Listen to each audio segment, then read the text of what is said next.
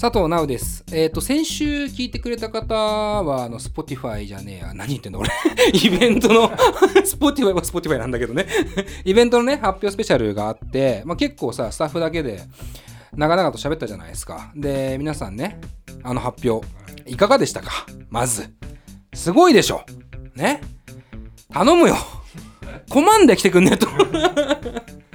用意してっから。なんかずっとやってるとさ、うんずっと準備してるとさ、もうすごいのかどうかも分かんなくそなるれあるねそれあんだよそのまあなんつうのやっぱさそれ何でもそうじゃん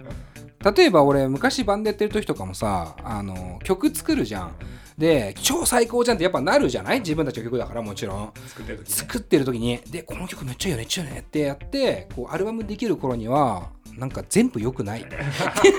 なんか思っちゃう良くないわけじゃないんだよもちろんなんかなんか聞き飽きたみたいなさところあるけどまあにしてもだよにしてもやばすぎるだろうん、と思いますけどねねあのメンツはマジでで今日ちょうどあのー僕トークイベント出ててあのシンラのニュータウンっていうねイベントで入江洋さんとあとドスモノスのタイタンマンとあの3人でネットフリックスの話をしてたんだけど全員出るじゃんそう全員集まっちゃったんですよでそのイベントの話もねしてて12月一緒っすよねみたいなで超楽しみっすねって言ったらちょっとワクワクする話聞いちゃったんで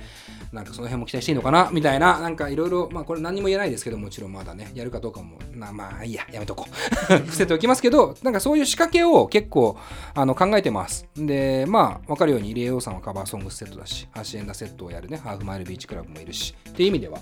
まあ、本当にあの多種多様なやり方で盛り上げてくれると思うので必ず皆さんね、まあ、深夜だけでももちろんいいですけども、まあ、昼夜来てほしいなと思いますで現在チケットが、えー二次選考チケットっていう形で売っておりましてこれが10月末までの販売ですで現価格で買える最後の、まあ、期間になりまして今ね一番多分急いだ方がいいのは昼の公演かなでこの配信の状況で今どうなってるか分かんないですけど正直ねマジでソールドアウト近い気がしているついに来たねついに来俺らたのイベントでいやソールドアウトの文字が見 たいマジでつけたい嘘じゃないソールドアウト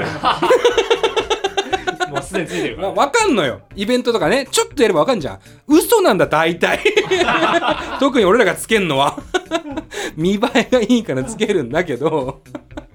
なあやっぱそういうとこさずっと俺らってモヤモヤしてんだよ正直マジで売り切ろうよっていうマジのやつはあれでしょもう当日まで全部ソールドアウトうんそうそうそうそうそうずっとつくねずっとつきっぱだからずっとつきっぱにしたい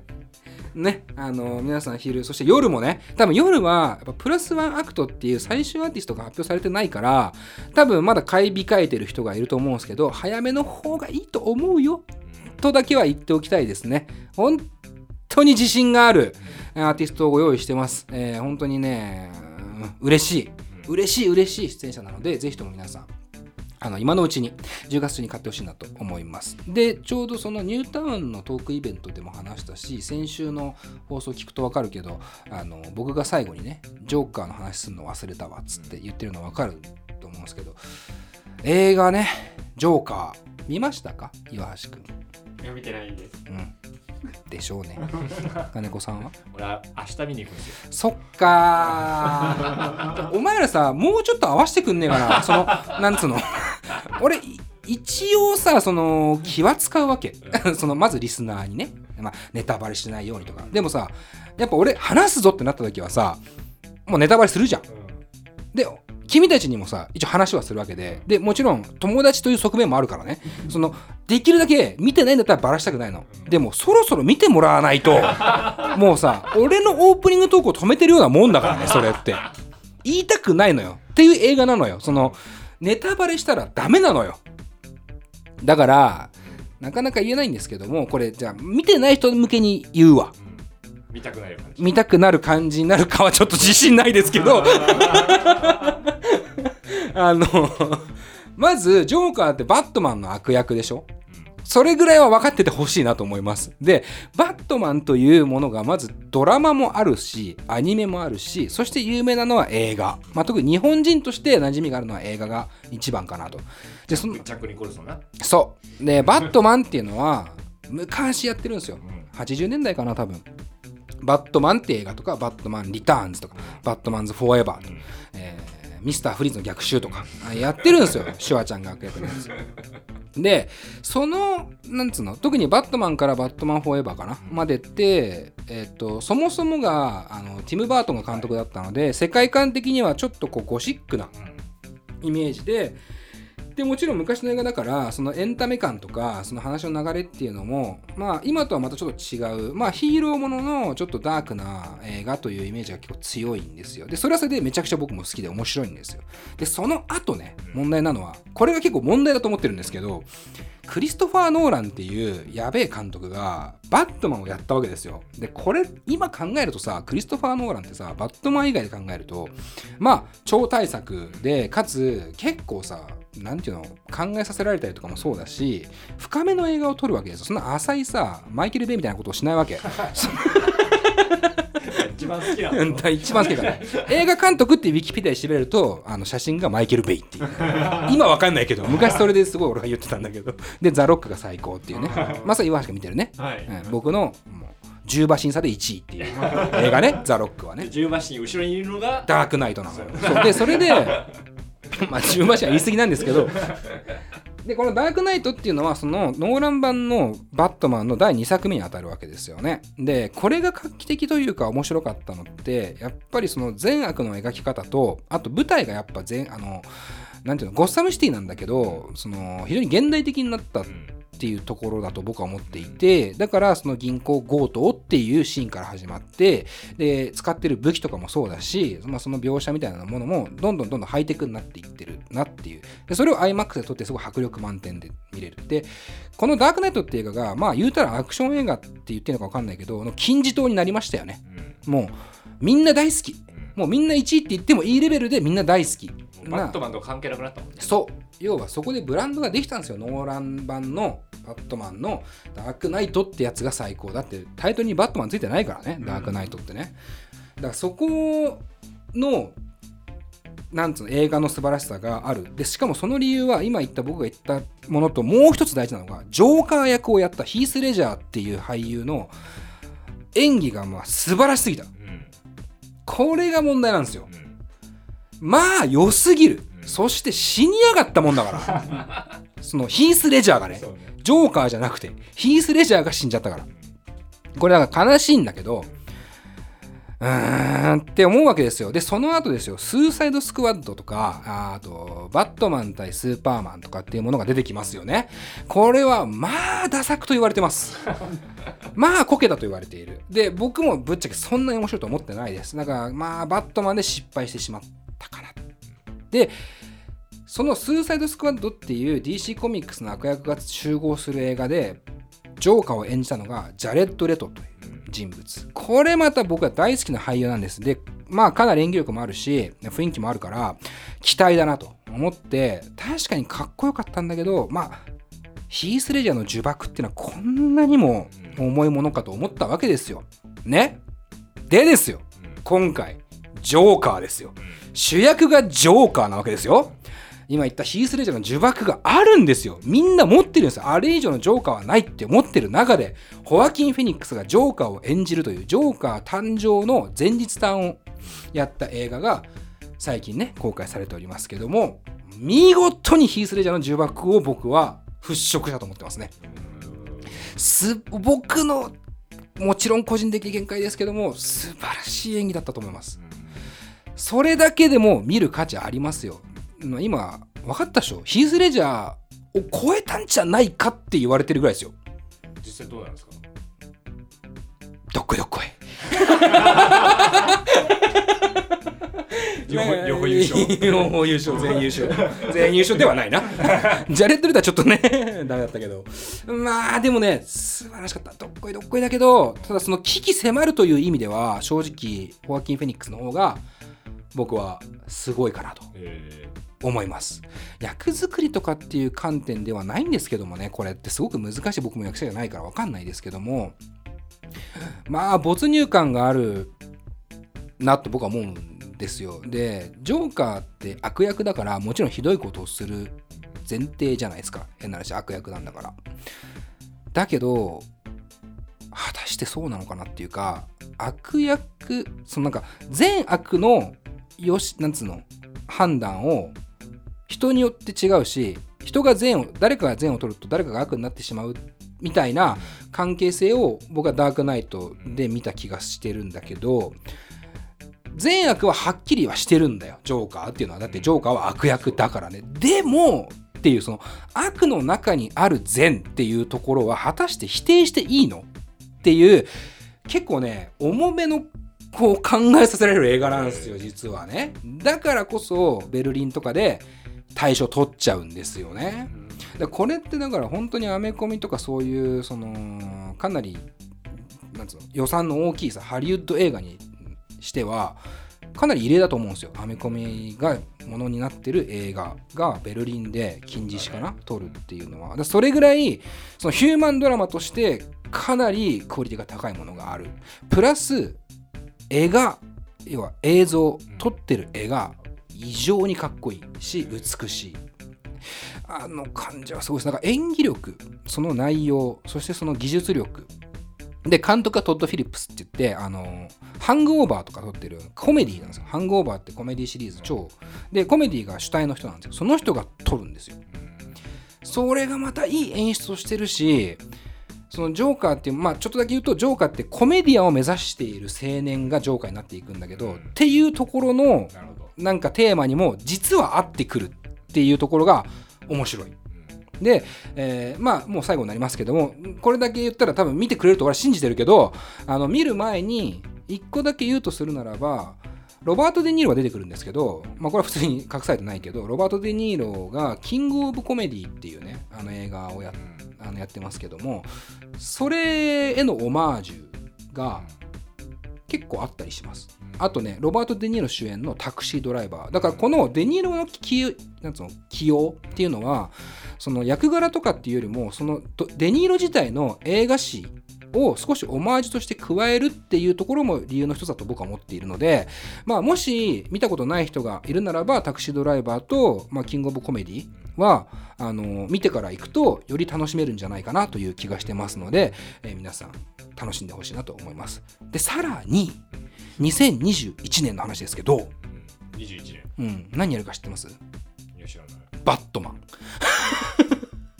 マジで。ザ・バットマンやるんですけどやるんですよえーしかも3部作ですよだからまた増えるんですよバットマンがでそこのなんかじゃあ関係してんのとかも今いろいろ憶測を呼んでるんですよ誰やんのバットマン役ね俺ね覚えてねえんだよその名前がそんなにねあのブラピとかそういう分かりやすい人じゃなくてなんだっけなあのドラマ出てる人なんだよねうん、で今回はリドラーも出てくるんですけど昔ジム・キャリーがやったなぞなぞマンみたいなやつねあれはポール・ダノっていうのがやるんですけどポール・ダノもすごいいい俳優だから今すごい期待が高まってはいるんですよあのその2021年のバットマンに対してねで今主演俳優も決まって、えーヒロインもちょっと決まりかけて、まあ、要はキャットウーマン役も決まりかけてる状況なのでまあこうバットマンっていうものがなんでこんなにも多く作られてあの人を見せていくのかっていうところも、まあ、悪役の魅力という一つもあると思うのでそういう意味でもねこのジョーカーっていうのは、まあ、確実に見ておいた方がいい正直僕は今年今のところ1位なので、えー皆さんぜひとも鑑賞くださいという感じです以上見たくなったいや、俺見るって。なんそう明日見割り割り見たくなった見たくなりました。よし絶対見ろよ絶対忘れるなよ絶対忘れるなよお前今日の話絶対忘れるなよというわけでゲストは絶対忘れるな初登場です、オッケーええ最後まで聞いてください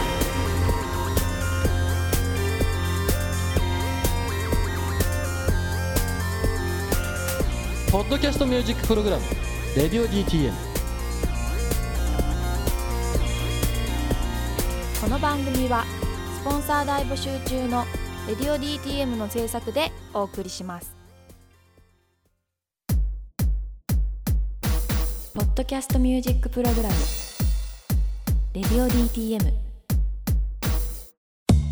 とというわけで今回のゲストでございますが初登場になります「絶対忘れるな」の皆さんですよろしくお願いしますよろしくお願いしえまー来てくれたメンバーご紹介しますまずは志賀ラミーさんよどうも、しがらみです。こんばんは。ろしくお願いしお願まいしすます。志賀が漢字でラミーがカタカナねそうです。はい続いてセルラ伊藤さんす。はい、セルラ伊藤です。よろしくお願いします。よろしくお願いしますこちらもセルラがカタカナで伊藤が漢字ということでね、そしてもう一人漢字屋睡蓮さんはい、漢字やすいれんです。よろよしくお願いろししまくお願いしちょっとす。これ漢字難しいん で、ちょっと自分でもね、書けない時あります。えーという3人はいが今日来てもらっていて、プラスでアルバ伊藤さん、はいそして、はいピーチジョン万次郎はい。というなんで呼び捨てなんですか。 まあそうですねまあ、そうそう。なんです名か前ね的に少し弱い感じがあるの 5MC からなるラップグループということで、は改いめてよろしくお願いしますよろしくお願いします。もうなんかこの時点ですでにツッコミどころはいっぱいあってどうぞどうぞまあね絶対忘れるなというねラップグループがいて、で今日ちょっと実はあのツッコミどころの人としてお子様 がねいらっしゃるということで。ああ、いそうまですすね。まあ、息を潜めて今いらっしゃるので少しこう感じか感じながらやってほしいなぐらい ですお子様の気配を。気配をお子様なんの気か配今を日ねコンプラあるっぽいなみたい な感じでみみんなにも感じてそうそうそそううねね。紐とかエログロとかいけねえなみたいなところなんで。 そうね名前がちょっとねあれですけど。えーまあ簡単にプロフィール紹介させてください。はいえーしがらみ漢字や水蓮セルライトアルバイトピーチジョン万次郎の 5MC からなるラップグループ、えー都内を中心に活動中。えー結成が2009年。えー高円寺阿佐ヶ谷を拠点に活動をスタート、えー趣味の範囲で細々と活動していたが2017年に B キャンプ2017-01に大抜擢されそれを機に精力的な活動にシフトチェンジで2018年9月初の流通アルバム「絶対忘れるな」をリリース、えーそして今年の10月ほんとつい最近ですねニューシングル「三者面談 EP」をリリースということではい。はい。えー、一個一個やらせてください まずね、はい絶対忘れるなっていうグループ名はまあ絶対忘れないんですけどこ 本れ当ではすかどういうあれでついたんですか絶対忘れこるれはですね、まあいろいろ考えてたんですよね、うんみんなで何がいいかな、あれがいい、これがいいって言って、うんはい考えてたんだけど、もう決まんなくって、そうですね決。まんないけどとりあえずじゃあそのグループの名前っていうのはうやんっぱ覚えてもらえるのがいいねと、うん確かにね、んそうですねそうで何がいいじゃあもう絶対忘れるなっていう名前にしたら忘れないんじゃないかって いう本当にもう雑魚い考えですよ 雑魚いもう疲れちゃったんだよね。出し忘れっぱないいで出ほししいてなっていう。そう疲れてもう考えの嫌になっちゃってあもういいよいいよっつって忘れないのがいいよねって言ったら、うんじゃあ絶対忘れるなってうんそのままで そいうそう絶そう本当ですもうバカの考え方ですよ対忘れないですねマジでねこんだけ言われるいとやでねも意外と間違えられるんですよなんかそう絶対忘れないでって言われたりとかぜ絶対に忘れるなって言われたりとあーかはいはいはいはい、はい、覚えにくい名前になっち絶ゃ対う忘れないとかねああそうそうそうそうあと今ね忘れらんねえよとかもねそうそそううななんんでですすよよますからねそうその時はねまだ存じ上げなかったんですよあねあ不勉強で2009年ですからねそうで結すね成がそうなのね結構ほぼ同じぐらいのそうなんだと思いますねそのね生まれがねそれこそ僕らも2009年スタートなんでそうそう同い年ですよねね同じ時期なんですわよおすごいすねごいその結成当時からじゃあこの名前でやってはいたそうですそうですそねう絶です対忘れるなって名前やってましたね、なるほど人の名前もその時同時にできましそたうねなんですよねさこそこもものすごいツッコミどころ満載なんですけどまあしがらみさんねはいしがらみはいねはいこれは何はい しがらみがあるそうしがらみいっそうそうぱそういしがらみなんですしよがらみがいっぱいあるんですよ、うんなるほどまあはいいろいろあってですね、はいはいで私は本当にあのインターネット上とかで、はいあの個人情報をもう一句に一句を重ね てあの基本的には言いたくないああなるほどね人のことは知りたいんですけど自分のは言いたくないんですよねなかなかね無責任な感うじ、ん、そうそう でまあそんなこんなでじゃあしがらみでなんかそうこのセルラ伊藤っていう人が、はいまあそのいろんな名前をいくつか気に入ってる名前があるんだと言ってうん持ってきた中にしがらみという名前があったので、はいはいはいはいいやこれ俺がつけるしかないだろって言って ああなるほどこれお礼をだなってそういううんそれを俺にくれよって言ってそうなんだもらいました。名前をあげましたはいはへい、頂ー戴し千まとした。千尋のように贅沢な名だね。お前なんて前しがらみだよ意外拾 とっていくな分かったら返事をするんだ。しがらみ。助かるわ拾ってくれるからそういう感じです。 でそれはじゃあそのセルラ伊藤さんがはい、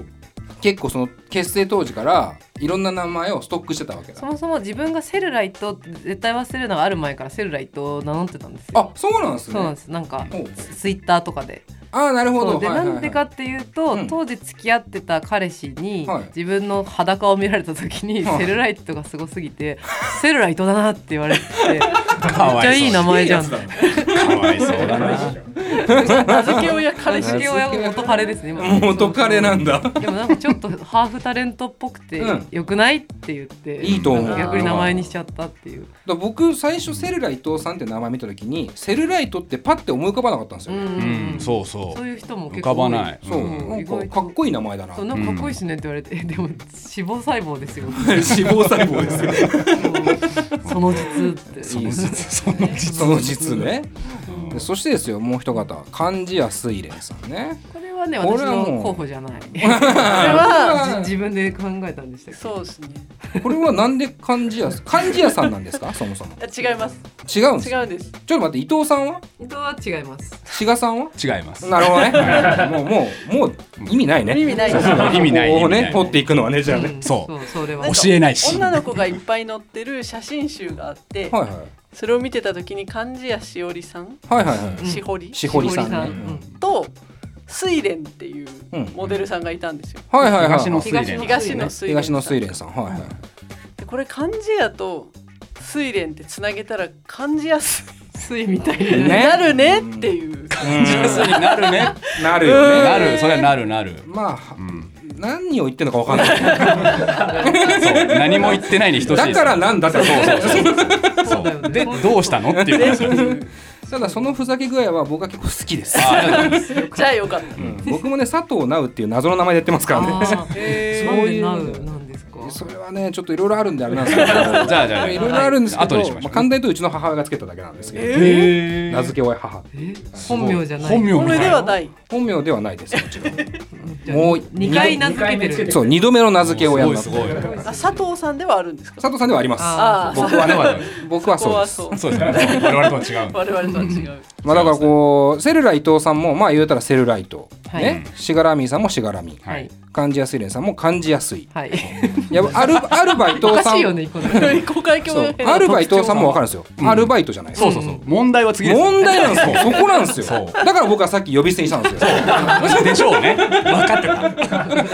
いやピーチ・ジョン万次郎は全然うまくないからっていうわかる。ででもも一番好きな名前なんだよな。あーあとみんな最初にここに食いつくよね確かに万次郎にだって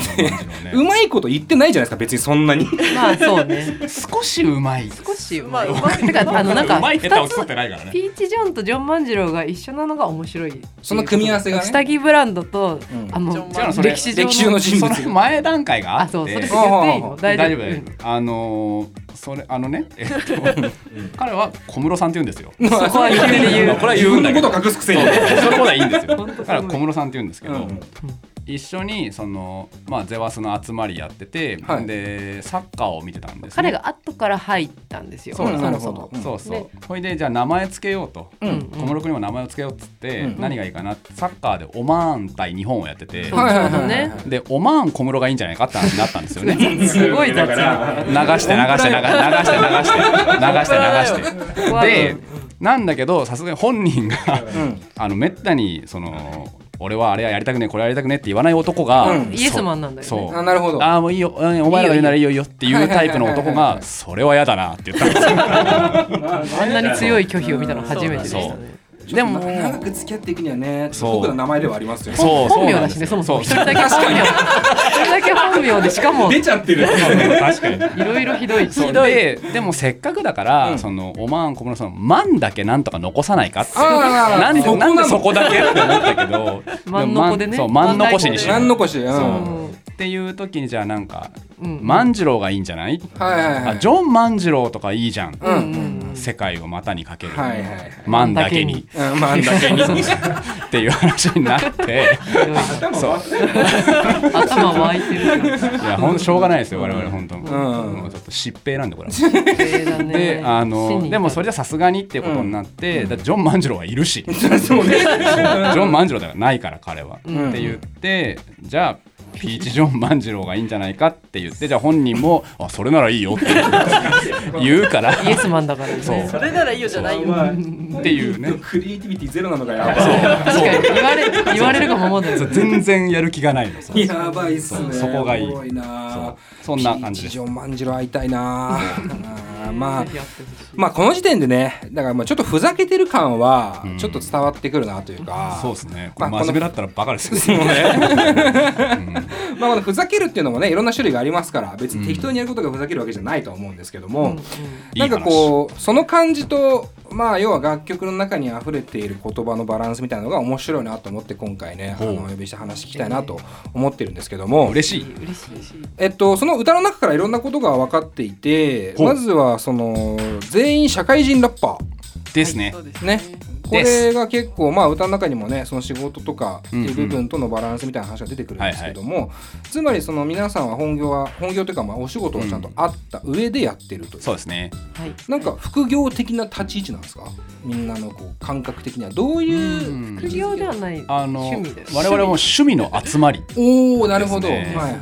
趣味の集まりっていう曲もあるんですけどあるあるそうそう そはういあなんじゃあです今でもその趣味の集まりっていううん自覚のもとやっている、そうですね趣味の集まりでみんなが喜んでくれるんだったらこんないいことないじゃないです かまあ確かにね全員嬉しいそんりゃだかそらうだわそうそうだからそうそうですね ちなみにお仕事とか差し支えなければどんなことやってるのかってうん言っても大丈夫なんですか、私は大丈夫ですね。おセ何ルラですかセルライトは、えっと、T シャツとかグッズを制作する会社にいてへえだからなんだろう漫画とかアニメのグッズも作ったりするし、うん共演するアイドルさんとかの T シャツも結構作ったりしてああそうなんです、ね、そうなんですなんで割と公私混同で偉いんですよねあそうね取締役ですね一応、ええでも名ばかりく役くじ引きで取り締まり じゃあさサイコロサイコロサイコロだでサイコロなんかどっちでもいいどっちでもいいとりあえず6人以内なんだなと思ってました確かに。確かに確か に。そうだね なるほどまあでもデザインとかもやるっていえっうと、私はもう企画とか営業とかの方ですねデあーザインなはるほどデザイナーさんに任しちゃってはいはいはい、は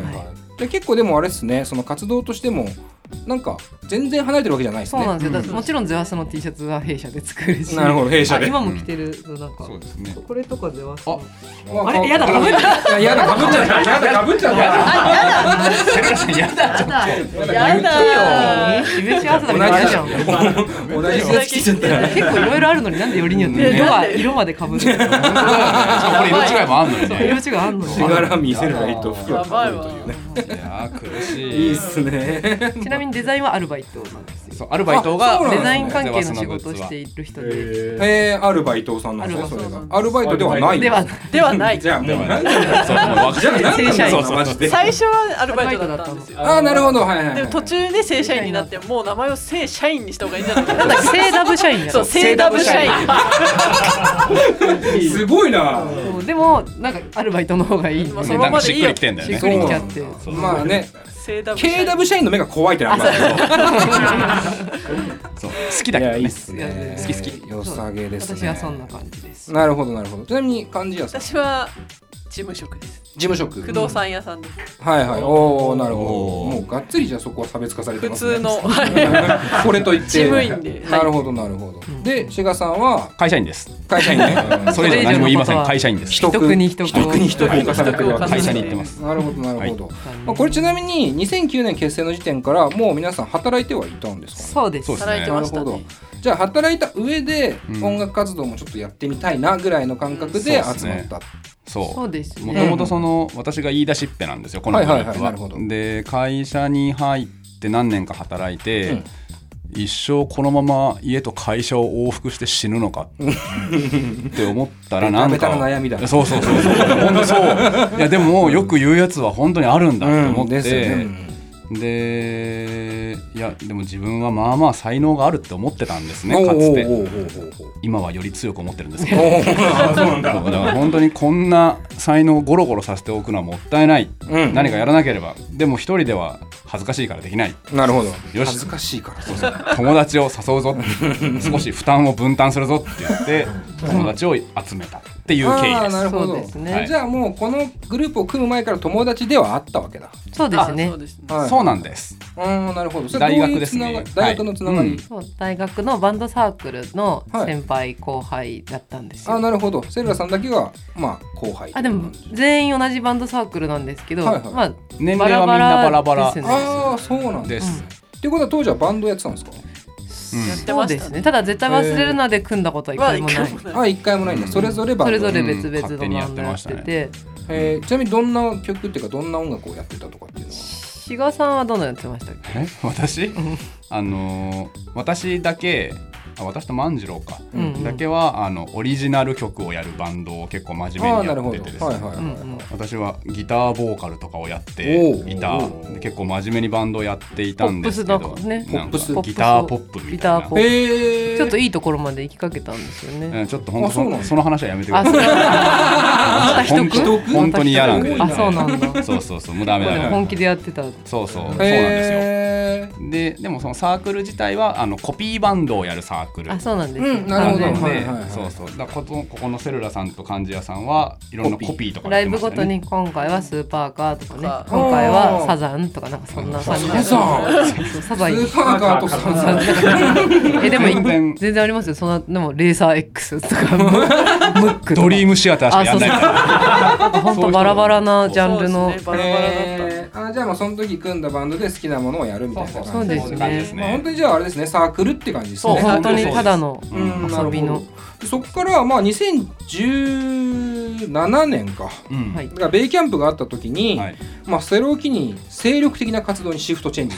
精力的なそうですうんねそもそもね、まあ、組んだというか、まあ、知り合ってるような大学だけど、うんまあ、そもそもすでに仕事をしてらっしゃったから、うん精力的にっていうのもなかなかこうシフトチェンジ難しい気もするんですけど、そうですねそうそれまでそうんの精力的じゃない時、はい、まあ、潜伏期間みたいな時っていうのはうん本当に年間3回ライブがあったらうんうんとかそんなもんだったよそんなもんですね。ねそんぐらいでしたなるほどそううんそれででなんだけど2017年がベイキャンプでしたっけうんそうですそうじゃあ2016年にはいオーディションを受けるんですよ。ほうそうそううんうんうんパーフェクトミュージックという会社がやっていおーなるほるどえー頑張れデモテープっていうインターネットでデモテープ募集するっていうイベント、イベントじゃないそのネット番組みたいなのやってて、はいはいはい今はなき今は 今はないのか今は休止中なんで休止なの九か州そうでそれに応募して、うんで毎週いろんな人が応募してはいはいそうそうあのーあれですよ剣さんうん鶴木美希人さんあそうそうです剣さんとあとハリエさんという人がね、はいえハリーエンタルでハリエンタルさんが、うんそうあの2人がこう審査員みたいになって、はいなんか今週の良かったやつをかけるみたいな、うん応募された中からっそうそう、うんていうやつをなんかなんとかかんとかで毎週毎週のように応募して、うん毎週毎週かけてもらってたなだんぜよ、ね、か毎回ゼワス選んでくれてて、その番組が成り立つんですね毎そうそういや本当 ねそうそう毎回ゼワスゼワはスと何かみたいな感じになって何てかあーななるんほどねか気に入られちゃったんだよねそうそうそうそうっていうのがあってでそれはそのオーディションはなんか勝ち抜くとベイキャンプに出られますみたいなはいはいあはでもそういうやつだったんですよそもそも最初のねベイキャンプのベの字もなくてなんかあったそうですねだからなかった何か何か分かんないけど送り何か分かんないけど特採に用目され標はなかてった。そうそうそうそしたら途中で急にベイキャンプのコラボ企画が始まって、そういはいなんか自然にエントリーみたいになってまあまあ確かにそんだけ毎週流してればねそうそうそうれはねそうそうそうなんですよ筆頭株ですよね完全にそうそうそうそうなんですよそうあやったみたいななんか七夕だっ たよでも我々はあれだよね褒められてたよねその剣さんとハリエさんにはね、うんそのなんかすごいベイキャンプっていうご褒美がない時にうん送ってきてるなんてなんていい人なんだみたいな、あーそういう意味でねお応音募楽性じゃ応な募く自て体が少なかったんですよ。うん結構。確かにまあパーフェクトミュージックのオーディション番組に応募するってねなかなかね結構アンテナ張ってないとそのあー情報をキ確かャッにチねするの知ら難ないっしていいうここことははありねますアルバイトさんがあの貼ってたんですよなぜかっていうとパーフェクトミュージックに所属しているバンドじゃないもんっていうはいアイドルさんのオタクだったんですよ、アイあアルバさーんなるほどねアルバイトさんがねそうはい。アルバイトアルバイトアさんルバイトさんはもう結構ガチめのねアイドルオタクかなりなるほどなるほど強いよ、オタク、うんはいだはから多分多分そうですよねそうそうそれそうでですアンテナ張ってたんだと、うん、いじゃあ結構やるぞとかっていうシフトチェンジというよりも割と棚ぼたからのああそうですそうそうです本当そうこれなんかいい感じじゃねうんぐらいの感じになってるそうそうそうあわあみたいなああなんか評価されんだって思ってうんうんうんうんでベイキャンプに出たんですよねなんかオーはいディション、はいはい結局ライブでの最終オーディションを経て選んでいただいて、うんそうでやったすねって、まあそこでちょっとじゃあまあ自信もついてうん一つまあリリースまでこぎつけようかっていうそう話ですになるねあとはまあそうお呼ばれが増えたライブの、うんうんうんうん単ベイキャンプ純に出たことによって、はいはいはい今までってお呼ばれされるのって本当に34か月に1回呼ばれてうんうん呼ばれるか呼ばれないかっていう感じだったのですが、よねはいはいそこでお呼ばれをされるようになり、うん月に1回ずつぐらいライブをするようになりましたなりましたねう201718、んうんなるすほごどかったね19そこにねうん抵抗はなかったんですね、なんかこんなやるみたいなそれこそ抵抗はねあの今もありますよ抵抗はええここに来てないピーチ・ジョン万次郎なんかはもうはいはあの多いよそう、うんうんいライブ多いよ多いよ多いよって本当に言いますからね本当に言ってますね言ってるねえやんのまあいいけどってなるほどねそもそもじゃあそのなんだろう目標とかっていうのも特になく、うんないですね逆に何がしたかったっていうかなぜ組んだかっていうのは、うんそれこそ志賀さんのねその才能を埋もれさせないっていうのはあるけども、うん他のメンバー的にはどういうかん何をしたくてこれを組んだんですか あでもやっぱ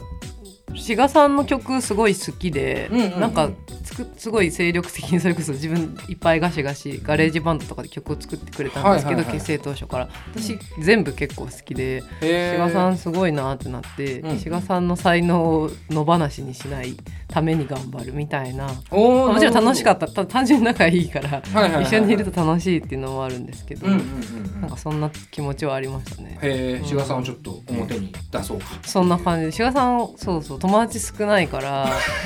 なんかそうそう本当ね本当ねいや本当ですよメンバーがよく話す話なんで、ねそう。メンバー全員がもう友達っていうか友達そうライブとかに全然人呼んでくれなくて友達とか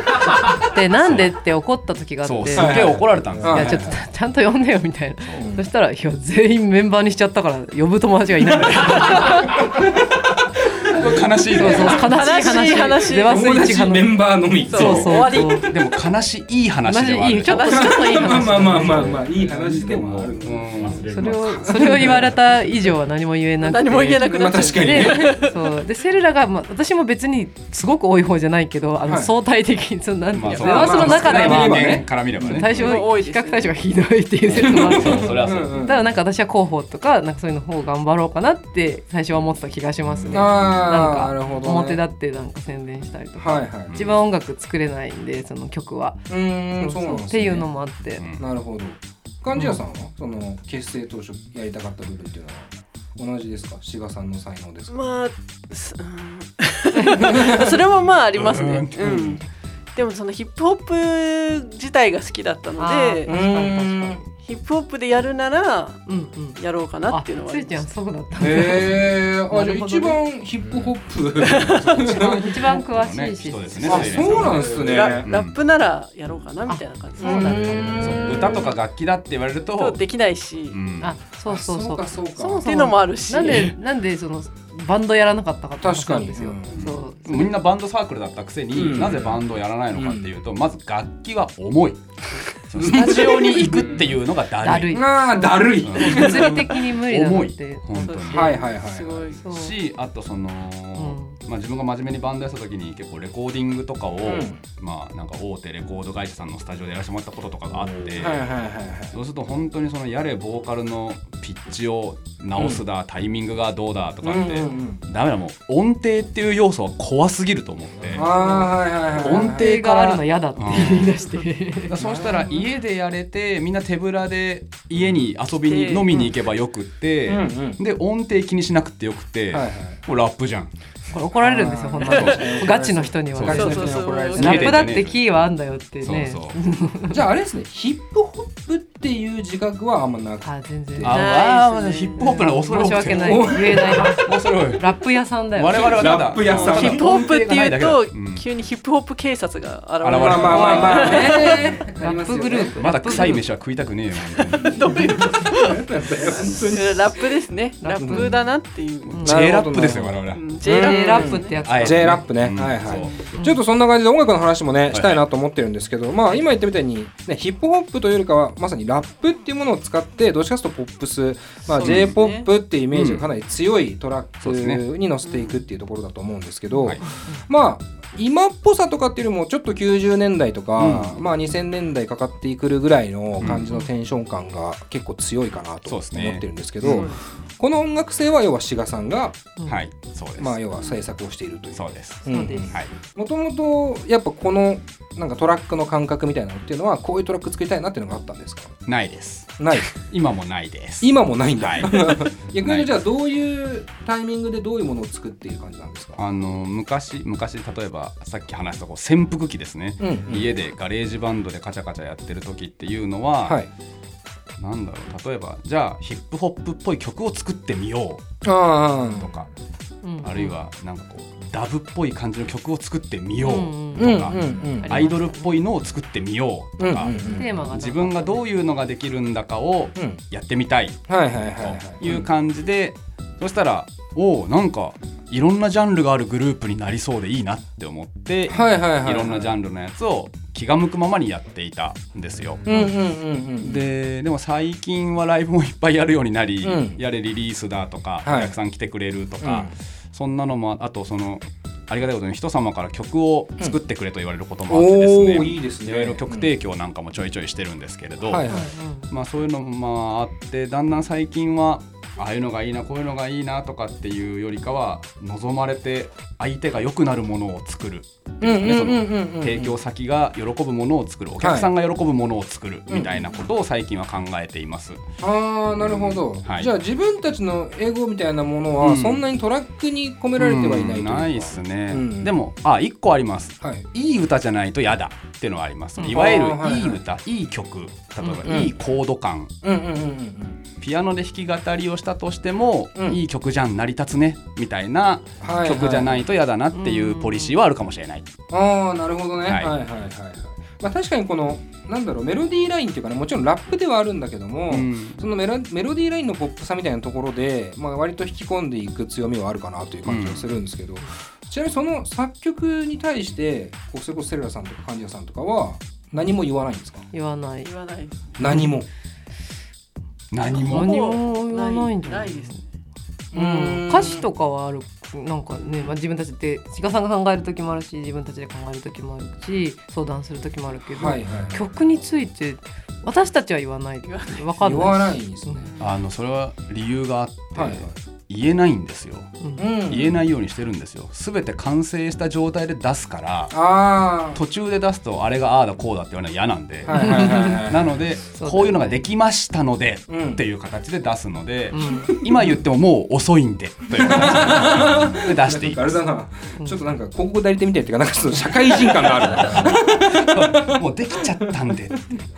そのパターンくださいって言いたくなりますけどねまあそうですねあ。ーいやできないんで。うんそうだねえー志賀さんが作ったら、ううんん、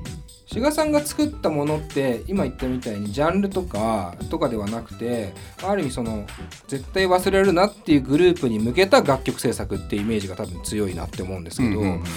そのなんとか志賀さんの曲の共通点みたいなのってそれこそ作ってないお二人からするとなんか志賀さんってこういう曲作るんですよねみたいなイメージってありますかあーなんだろうなんか面倒くさい人なんだろうななんていう曲の話だろあああ歌詞の話じゃおなくて前それ歌詞だろ歌詞の話まあまあまあ歌詞はね、まあ、歌詞は違うの曲的にはあでもキャッチーかなそうですねんキャッチーとか頭からポッ離プれだなないってのはすごい思ってうます、ん、なんか一回聞いてたら歌える、歌えるのが多い、うううんんうんんうんうんそこがいいところだなそうですねああなるほどね、そうだから誰が聞いても割といいって言うんじゃないかなって気持ちううんんうんうんうんうでん私はいます、それはでもあれですねもう言うて10年じゃないですか、うん結成からずーっと変わらずずっと私はずっといいって言い続け 素て晴らしいですねうんちなみにじゃあ、えーラップの部分に関してはそれぞれが書くえっといや志賀さんがもうまるっと歌詞もセットで書いてくれるパターンもあるがあるパターンもあるあそるっちは多いよねうんあなんだかそうなんですね最近はそうですね特になんでで私一人でちょっと手が回らないと、うんよしこれはじゃあこういうテーマで各自書いてくれとか、あはるいいはいははいはいセルラ頼むとか、うんうんって感じですね。そうですねへーあじゃあ基本手が回らないことがなければ自分で書きたい、はい、そうですよねそうあですそうなんですね、あれっすねなんかプロデューサーとアイドルみたいな関係に近いと いうかそうですね全然だからでもそうやっぱりヒップホップ感はゼロなんでま あ確かに人の書いたやつをやってるんだからねまあ、あるとするならばリアル感 ですよね。確かに。そこはまあヒップホップにつながる部分でもあるけど確かにねそまあ、んちょなっと感じここでワンコーナー行ってそのまあ音楽の指向性も知りたいなと思いますので、えーちょっとコーナー行かせてもらいます。はレディオ DTM クルーと一緒に聴きたいおすすめの曲を教えてのコーナーいやまあ簡単に言うとこのコーナーではゲストに Spotify で聴くことができる楽曲の中から「レディオ DTM クルー」に紹介した曲を教えてもらうコーナーですとでスタジオの中にねスマートスピーカーもありますので、まあ、これで実際に一緒に聴いて、うんあれこれ語っていきたいなというコーナーですね、はいまあ、今ちょっと音楽の話が出たので、まあ、実際じゃあどんなものを聴いてどんなものが好きなのかっていうところが探れればと思っておりますじゃあまずは志賀さんからはいうん私が、えー紹介するのはクレイジーケンバンドさんの「男の滑走路」っていう曲です、わあ、はいまた意外なね意外ですかだってラップではないですからね言うても、ね、ああそうかラップじゃないですね確 かに そういえばラップじゃなかったまあ後ほど詳しく聞きますんで、はいはい次が、えっとセルライトさんはい、はいスピードでラブリーフレンドシップ という曲です。ねナイスチョイスですねゃないですラップでは ラなップい。じゃなかったスピードねいいですラッねプ来ねえなそして貫地谷さはい私が紹介するのは黄緑の自己嫌悪んいやーもうまさかのねガチじゃねえかっつってガチガチのヒップホップ来ましたね来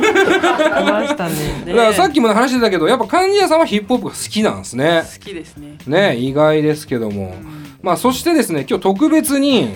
えーとっても若い娘さ んこれ名前は言っちゃまずい名前はあそうですね言わそうなですよい方がいねいです、えー、娘さん娘の娘さん娘娘チョイスをなんとしてもらいましたが、えー、じゃあちょっと言える言っていいの言え言っるていいんですかニュアンスのコスモです。えー、えー好きなんだねいやー耳が肥えてらっしゃるだって僕知らないもんニュアンスってね